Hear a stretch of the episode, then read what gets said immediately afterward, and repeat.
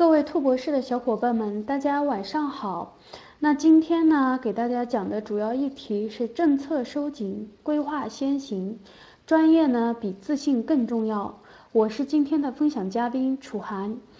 兔博士的一些小伙伴呢也认识我，还有一些新来的小伙伴呢可能也不认识我。那接下来呢，我给大家做一个简短的自我介绍。大家好，我是楚涵，是一名资深的融资规划师。也就是说，怎么样帮你一套房变两套房，两套变四套这样子的一个几何倍增的魔术师。那么我是玉界的创始人，曾供职过中外资银行，并且连续获得过销冠。那么也累计有十余年的信贷从业经验，比较精通家庭资产的规划，也擅长解决各种疑难杂症问题。大家如果有什么问题需要咨询的话，可以对接兔博士的小助理，预约一对一的咨询。我们今天的主要提纲呢是。第一点，合适的时机选择恰当的产品。第二呢，贷款无小事，切忌盲目自信。第三呢，就是避开红线，怎么样度过抽贷的风口浪尖？那么，随着楼市信贷政策不断的一个收紧。银行的审批流程啊、周期啊也变得扑朔迷离。那么以往签了合同的客户呢，可以很轻松的表示不需要专业人士做信贷规划。那么走进银行的大门啊，各类信息呢都会映入眼帘。但现在的情况呢不同了，如果不提前做好贷款规划的话呢，很可能在急需要用钱或者签完购房合同临近交付的时候啊，出现无法放款的局面。我们接下来来看一下这一页 PPT 啊，我们接下来主要讲的是政策收紧，规划先行啊这两个议题下，年前呢，很多自信的朋友啊，在咨询了我贷款方案以后呢，想自己尝试一波，那么就自己联系银行办理后续的业务了，但殊不知呢，临到房屋过户的时候，银行审批呢，却因为首付款资金来源的问题碰壁了。那么这个时候呢，再想到要做贷款规划和流水的规划的时候啊，可操作性的空间呢就变得非常小了。那么最后呢，我们还是通过横向比较，为客户呢选择了一家离调控按揭红线较远，那么又审批比较快的银行做了一个加急的处理，这样呢才避免了客户购房的一个违约风险。那么如今的购房违约呢，不仅仅是赔偿违约金那么简单了。处于房价波动的阶段啊，其实房东呢卖房呢总是觉得，哎呀，我又卖便宜了，价钱卖低了，房东总有这样的一个心理嘛。那么买方呢一旦出现问题啊，房东是不会心慈手软的。那这个时候呢，买家也只好眼睁睁的拿着现金，错失了购房的机会。所以说，现阶段呢，政策不太明朗的情况下，想要果断出手，搭上优惠利率的末班车的朋友啊，还是要注意，还是要注意，就是事先呢做好规划，确保贷款的环节是万无一失的。那么具体怎么规划呢？可以联系兔博士的小助理，预约一对一的咨询，我们可以给你出详细的规划方案。那么我们接下来来看一下我们这一页的 PPT 啊，就 PPT 上呢有写，就是客户最关心的是什么，那我而我们关注的呢又是什么？那么接下来就很多客户呢在线咨询的时候啊，首先会问的就是我们能提供哪些贷款产品？你的利率是多少？贷款额度能贷到多少？而对于我们做信贷咨询的老师来讲呢，其实回答上述的问题之前啊，要首先了解客户的贷款用途、需要资金的场景以及占用你资金的时间。那么这些呢，对产品的选择其实是非常关键的。下面呢，我们就简单盘点一下常见的贷款途径以及各个产品的优缺点。我们大家来看一下 PPT 上面的一个上图啊，罗列了一些产品。包括它的一些优劣势啊什么的额度啊都在上面有写还款方式。那么不同产品呢就应用在不同的场景中。我们先第一个说一下信用卡，大家常见的。那么客户呢在信用卡额度之内可以借一笔直接消费，或者是现金分期。那么具体的额度呢是根据你的信用卡的额度来定的，也可以循环使用。它的好处呢，就是成本比较低，那么征信呢不显示贷款，还有各家合作商铺的一些优惠，比如说积分换购啊之类的，什么减手机费、电话费啊、充值啊之类的，包括吃饭有优惠。但是呢，它的缺点就是不适合长期大额使用，那么适合短期的资金周转和消费。良好的信用卡使用。那么第二种呢，就是各家银行的信用贷产品啦。那么信用贷呢，是提供给有稳定的优质工作的人群。那么哪一类是有稳定的优质工作人群呢？比如说公务员啊、事业单位呀、水电煤烟草等一些垄断性的企业、大型的金融企业、国企、央企、外企，还有五百强企业、上市公司、大型的互联网企业等在职的员工。那么额度的话呢，只要你的单位资质比较好，公积金基数比较高，收入的流水比较高，并且有缴税凭证，那么征信记录呢也不错。那额度呢是单家银行从三十万到一百万不等，有十多家银行呢可以操作，单人最高呢也可以做到三百万左右。那么它的借款成本呢，一般年化利率是在四到八左右的样子。优点呢，就是这类的产品一般都有同样的优点，可以随借随还，也可以按日计息，也可以按月付息，到期还本。那么额度是长期有效的。那么也有的产品呢，类比于信用卡消费分期，比如说我们的税费卡之类的产品，那么对个人的征信影响呢也是比较小的，负债记录呢也是比较低的。那么第三类呢，就是抵押贷款，适合人群呢，就是有抵押物或者有能力购买抵押物的，比如说房产、住宅呀、商铺啊、厂房啊、酒店式公寓啊等等，然后包括汽车。那么这类产品的利率呢，一般是在四到六之间，相比于商业贷款呢会低一些，还款的方式呢也比较灵活，有先息后本的，也有等额本息的，还有等额本金的。而相对于额度的话呢，就由于抵押品的价值动辄就要上千万，所以说可以借出来的资金啊，也是大概在上百万左右的样子。那么这笔资金呢，是可以解决很大的问题的。只是呢，在操作起来，整个过程啊，对于专业性的要求还是比较高的，那么也很难独立完成这个事情。目前呢，这类产品的优势在于审核和放款的时间。那么在按揭贷款被收紧的情况下呢，抵押贷款能充分的发挥这一优势。但是怎么去发挥优势呢？我想大部分小伙伴应该比较懂，就做杠杆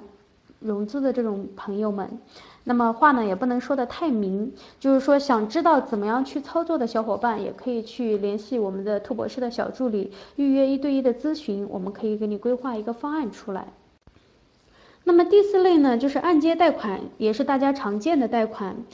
嗯，那么今年呢，在调控政策之下呢，按揭贷款是不断被收紧的，放款的速度呢也非常慢。而且在审核周期以及审核力度上呢，也和去年不能同日而语了。那么很多客户啊，在等待中其实是备受煎熬的。那有一些置换的客户呢，想订房子，但是不敢订，因为他的按揭没有放款。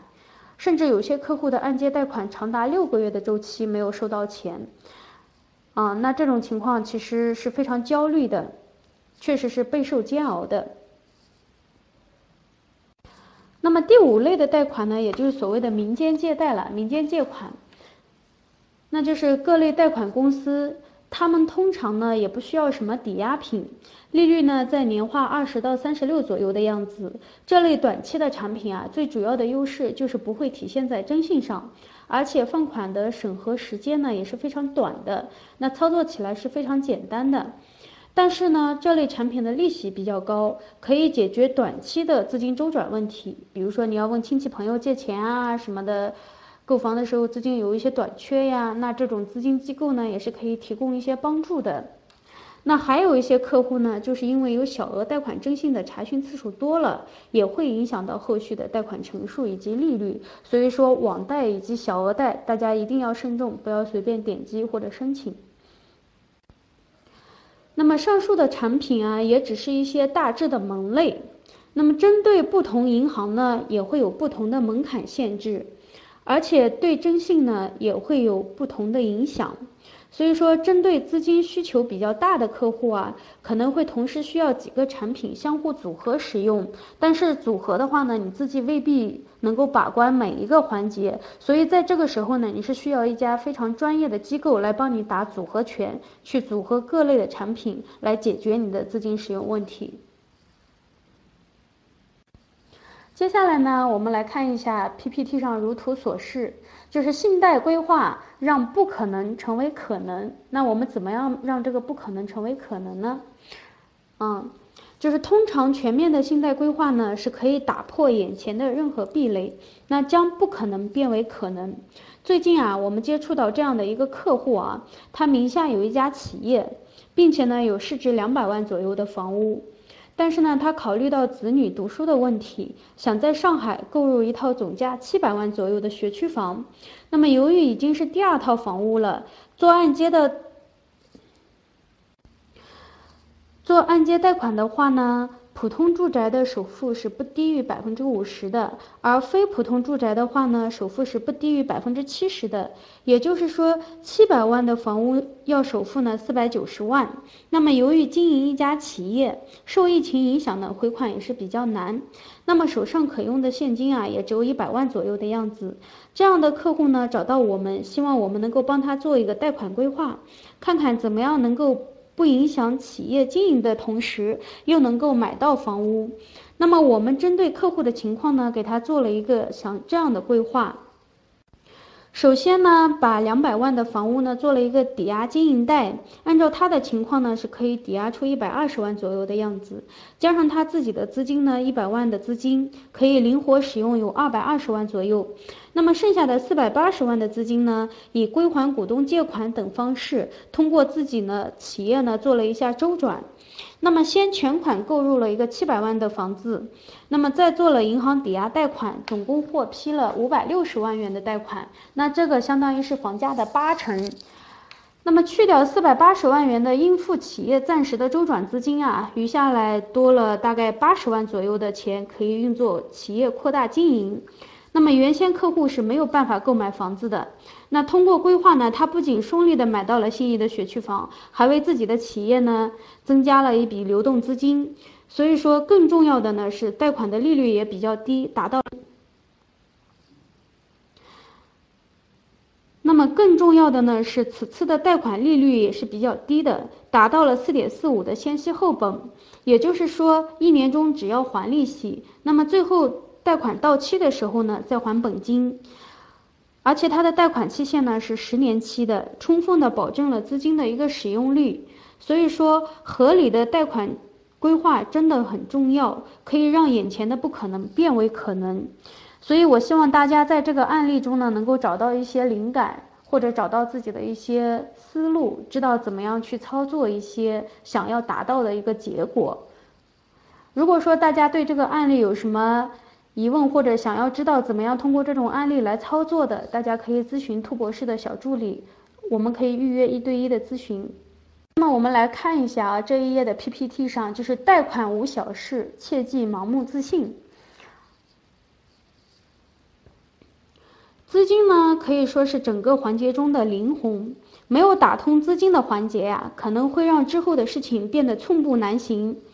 那么处处受限，我们从事金融服务呢，就是想尽可能的把不可控的风险呢降到最低。但是呢，我们身边的朋友啊，往往都不太注重细节。整个贷款审批的环节，审查细节呢很多，比如说资金流水呀、收入证明呀、首付款来源呀、购房的资格啊、征信报告啊、付款凭证啊等，每个环节都有可能影响到最终的一个结果。那么也有些客户呢认为银行本身就是服务机构，他们应该能够帮助客户解决大部分的问题，毕竟银行的利息不是白赚的。其实呢，在贷款这件事情上啊，银行和客户基本上处于不对等的一个地位。那么一旦银行审批不通过呀，不仅影响了贷款的时间，还可能呢因为增加了额外的征信查询次数，被其他银行拒贷。那么还有一些客户呢，在我们做贷款规划时呢，没有把如实的情况告诉我们。比如说，在离婚协议中关于房产权的一个归属权的问题没有明确，导致最后一方呢在做贷款的时候啊，抵押贷款的时候没办法进件。那么又或者呢，一般贷款审核要求呢，银行流水单倍覆盖或者双倍覆盖的贷款额。有些客户啊，因为转账啊、备注啊或者操作不当，导致流水不符合要求。那么这些细节呢，可能单靠银行的业务经办人的指导是没有办法独立完成的，还需要专业的机构呢，针对具体的问题有一个系统性的指导。大家来看一下我们这一页的 PPT，是关于贷后抽贷的问题啊。那最后呢，我们就来聊一下网上疯传的银行抽贷的问题。那什么是抽贷？此轮贷后审查呢，其实主要就是排查企业经营贷款有没有违规使用的情形，最关键的就是有没有流入到楼市里面。那一般什么样的情况下会被银行抽贷呢？我们大家可以看一下 PPT 上我们列举出来的啊。那么第一呢，就是存在还款风险，一两次逾期对银行来说可以忽略不计的，但是恶意拖欠，那么银行就会想要提前止损，要求提前还款。第二呢，就是办理营业执照注销或者出现异常经营的，影响到了贷款的主体资格，啊，那就是所以说大家贷完款以后不要盲目的去注销营业执照。那第三呢，就是受政策影响，发现贷出来的款呢。被挪用到其他领域了，比如说投资期货呀、股市啊、证券呀、信托啊等一些金融产品。那么目前我们接触到的银行对客户的关注点又在哪里呢？接下来给大家说一，那么目前给大家解读一下关于银行的关注点，就首先呢就是短期内有资金回流现象的。按照银行的放款规则，贷出的款项呢是要保证专款专用的。那么在银行的大数据中啊，如果发现贷款人的放款资金又回流到了自己的账户的时候，就会被列为重点排查对象。所以说钱出去千万不要回流到自己的贷款账户里面去。那么其次呢，就是贷款放款后所经营的企业持股发生了变化的，那么银行呢会考虑是否出现了重大经营变化。由此呢，会对贷款人的资质和还款的能力呢，会产生一系列的质疑。这样的情况呢，也会是被排查的重点关注的。所以说，你用贷款的这家主体公司最好不要发生重大的股权变更。还有就是，客户呢在放款后没有做到征信维护，突然提高了很大比例的一个负债，或者是多次的逾期，那么多笔的金融公司的小额贷款。比如说像美团啊、什么捷信啊之类的小额贷款，或者是一些网贷，那么包括借呗啊、什么微利贷啊之类的一些互联网银行的贷款，那这样的记录呢，在银行的审查系统中啊，会被标注为有逾期风险的客户，他会觉得你很缺钱，那这样的情形呢，也是比较容易被要求提前归还贷款的。所以说，大家在使用资金的情况。使用资金后呢，一定要注意这些细节，在迫不得已的情况下，不要随便去点一些网贷、小额贷款之类的，去增加负债。那么再就是一些客户啊，就比如说他那个有一些重大诉讼，比如说企业在经营的时候呢，跟人家去打官司，有个什么十万以上的这种诉讼案件的没有执行的，或者是他被列为失信人的，那这种企业的风险呢也是非常高的。还有一些关联企业被。有一些股权什么诉讼啊，或者是劳务纠纷啊等相应的一些诉讼风险的，其实也会被列为重点关注对象。所以说，你贷款的主体公司一定要选择好，不要有一些其他的风险存在，这样呢也就不会被抽贷或者影响你的这笔贷款。所以贷款无小事，大家需谨慎，一定要找专业的机构来办理或者指导。从规划贷中、贷前、贷后几个环节一定要注意。大家来看一下我们 PPT 上这些问题啊，如果你对上述的一些问题有一些咨询啊、咨询需求啊、规划需求，可以预约我们的助理做一对一的咨询。那么今天的分享呢，我们就到这里。如果您有资金需求，或者是想对现有的资产进行下一步的规划的话，可以在直播后呢跟兔博士的小助理联系，我们呢会根据您的需求为您选择合适的产品，规划合适的路径。今天的直播呢就到此结束，谢谢大家的耐心聆听。